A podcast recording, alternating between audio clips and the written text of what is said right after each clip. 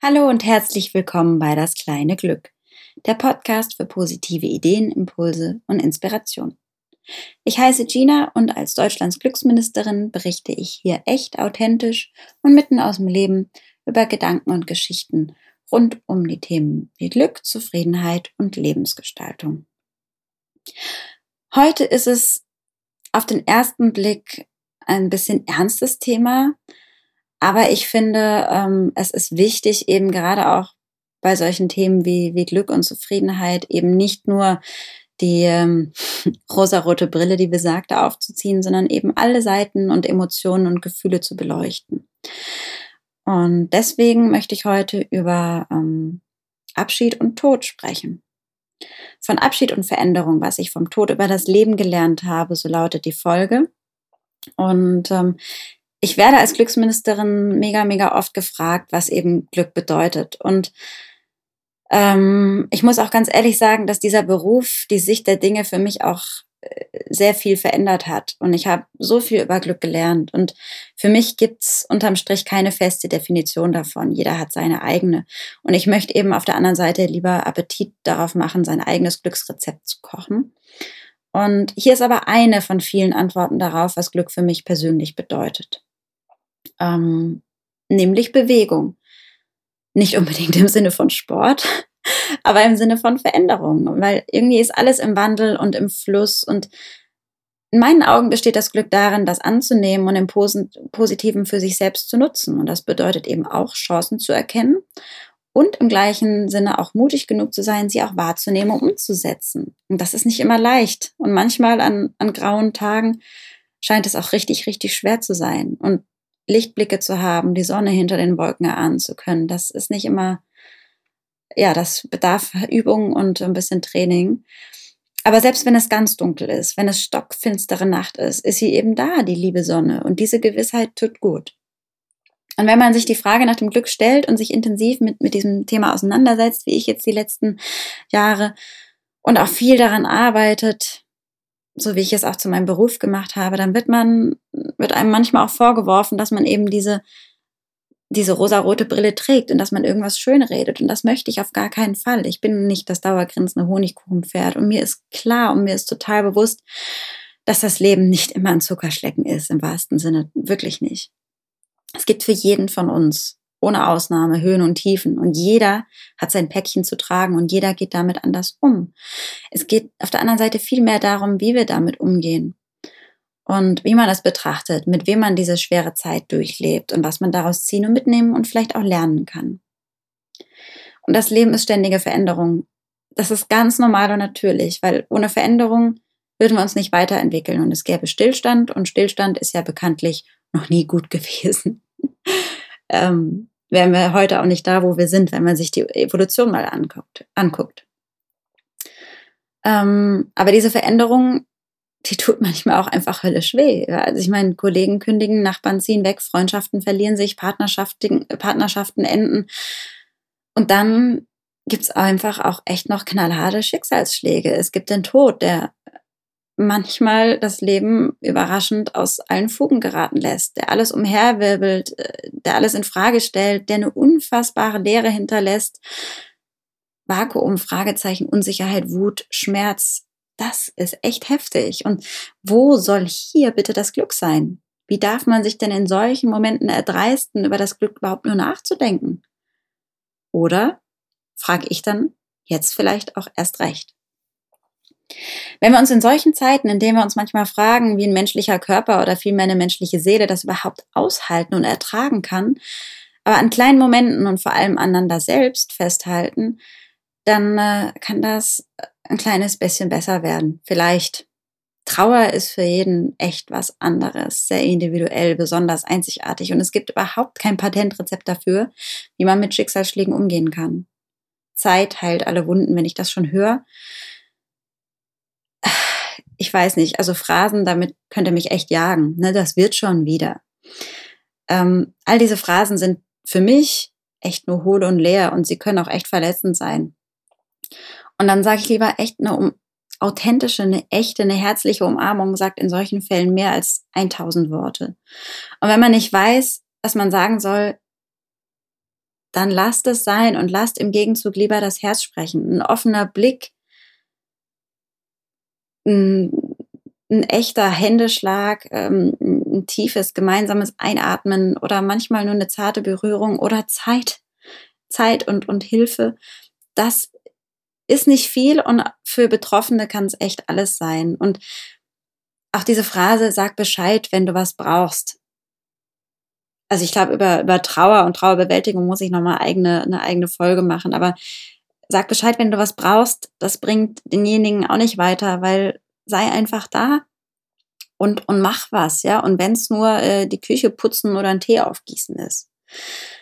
In meinem Bekanntenkreis habe ich Dinge erlebt, also meine Güte, ich habe da Dinge erlebt, beobachtet und gesehen, die lassen mir wirklich das Blut in den Adern gefrieren, ja? Die sind nicht, die sind de facto einfach nicht in Worte zu fassen. Sie lassen mich nächtelang nicht schlafen, die Bilder spielen sich immer wieder vorm inneren Auge ab und die Unsicherheit bleibt, wie man um Himmels willen bitte damit umgehen soll. Diese Erlebnisse haben mich so krass tief berührt und zum Nachdenken gebracht und vielleicht haben sie mich auch verändert.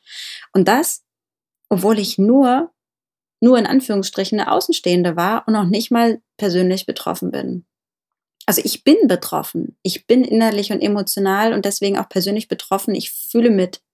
Und es tut so höllisch weh, dass es mir nur ein Rätsel ist, wie die Personen, die es tatsächlich persönlich betrifft, nur aushalten können, ja. In solchen Situationen denke ich, entschuldige, aber dass das Leben manchmal echt ein Arschloch ist, ja. Tut mir leid, liebes Leben weiß genau, dass ich dich über alles liebe, aber ab und zu frage ich mich ganz ehrlich, was in dich gefahren ist. Und im gleichen Moment scheint es wieder so, als sei überhaupt nichts gewesen. Und diese Menschen und ein bisschen dann auch ich sind irritiert von all der Schönheit, die das Leben dann letztendlich doch ausstrahlt. Und die Sonne scheint und das geschäftige Leben da draußen geht weiter und Zeit heilt alle Wunden. Ich meine, echt jetzt? Irgendwie scheint es dann manchmal so und es ist ein bisschen auch eine Komödie oder Tragödie oder wie nennt man das dazwischen drin? Dramödie. Ähm, Wenn es halt äh, Wunden heilt, dann bleiben zumindest manchmal echt tiefe Narben. Und ich finde es lehrreich und faszinierend zu sehen, wie stark die menschliche Seele sein kann, ja, wie Menschen aus den tiefsten Tiefs herauskommen und kämpfen, die grauen Wolken beiseite schieben um ein paar warme Sonnenstrahlen zu erhaschen. Und das bewundere ich aus tiefstem Herzen.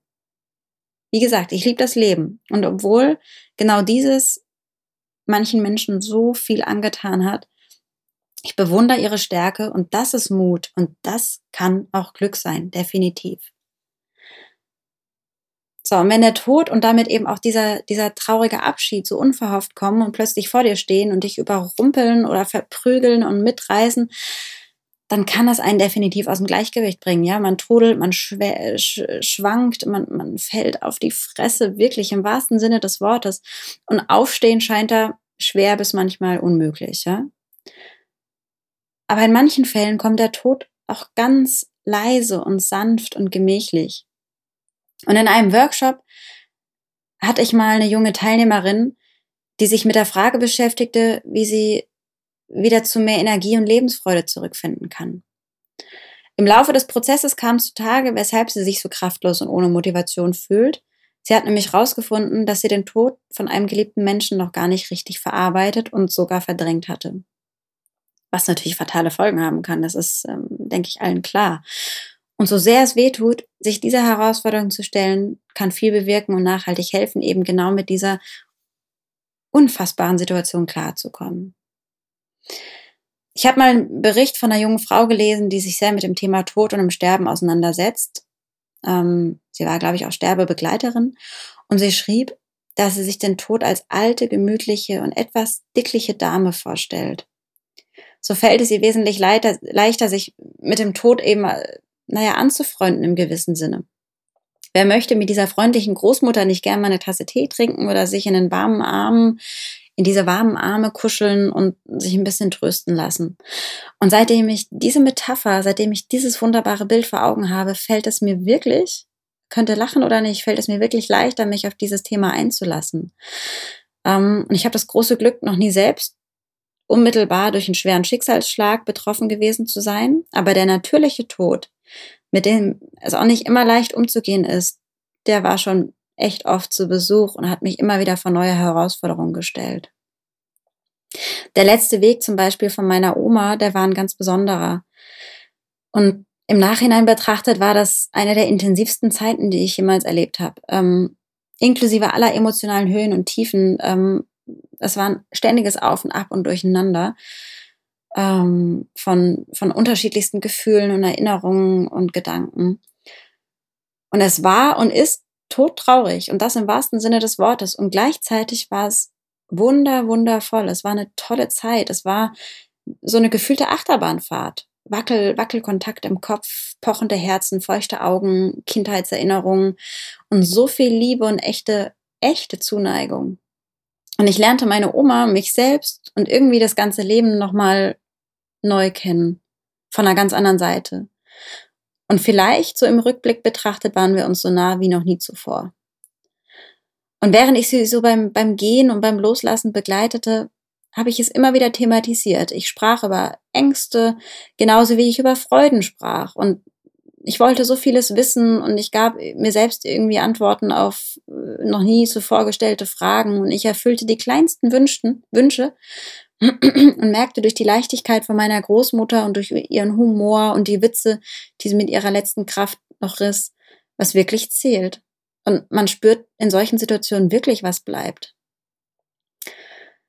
Ähm, und ihre Dankbarkeit und die unendliche Ruhe und die Zufriedenheit, die, die tat uns allen Beteiligten in der Situation echt gut.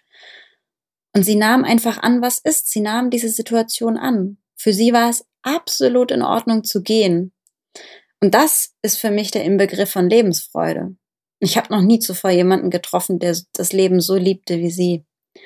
Und genau deshalb war es für sie wahrscheinlich auch okay zu gehen so auf die Art Mission accomplished irgendwie. Und diese Gelassenheit berührt mich zutiefst und ich bewundere das bis heute echt noch sehr.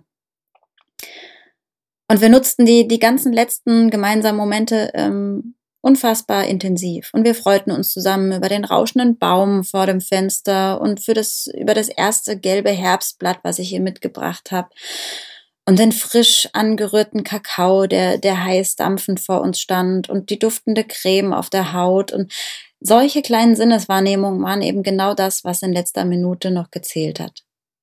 Und ähm, gestand mir und ich gestehe mir noch heute die Trauer ein und ich nehm, nehme mir Zeit und ich nehme mir Freiraum für den Abschied und ich bin auch wirklich in, in den letzten Tagen noch ganz allein in ihre Wohnung gefahren und habe die Zeit komplett vergessen das altbekannte Sofa habe ich drüber gestreichelt. Ich habe an der Handseife gerochen. Ich habe von den zurückgebliebenen Le Leckereien, die auf dem Tisch standen, genascht. Und alles wurde stehen und liegen gelassen, um zu gehen. Und es war wie so eine Pausetaste, wie so, ein, wie so eine Zeitreise in die eigene Kindheit. Und immer wieder dieser stechende Schmerz im Brustkorb, dieses kurz nicht atmen können, das hat mich dann wieder ins Hier und Jetzt und aus den Tagträumereien rausgerissen. Und dann habe ich eingeatmet und habe mir vor Augen geführt, dass das jetzt das letzte Mal ist, dass ich das erlebe. Und ich habe es mit allen Sinnen genossen.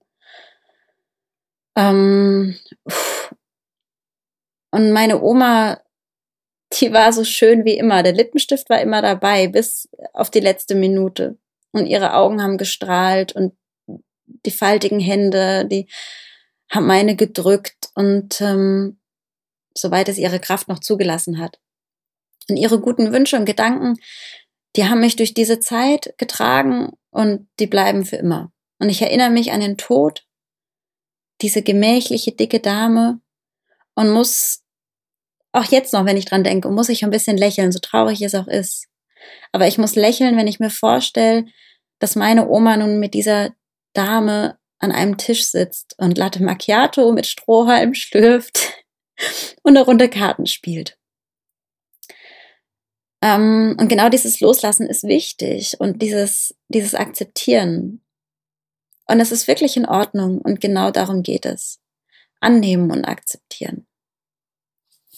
Und das kann man eben nur, wenn man zuvor vieles oder vielleicht alles erledigt hat, was einem auf dem Herzen liegt. Und dass man am Ende, wenn man dann dort liegt und gehen muss, nichts bereut, nicht getan zu haben.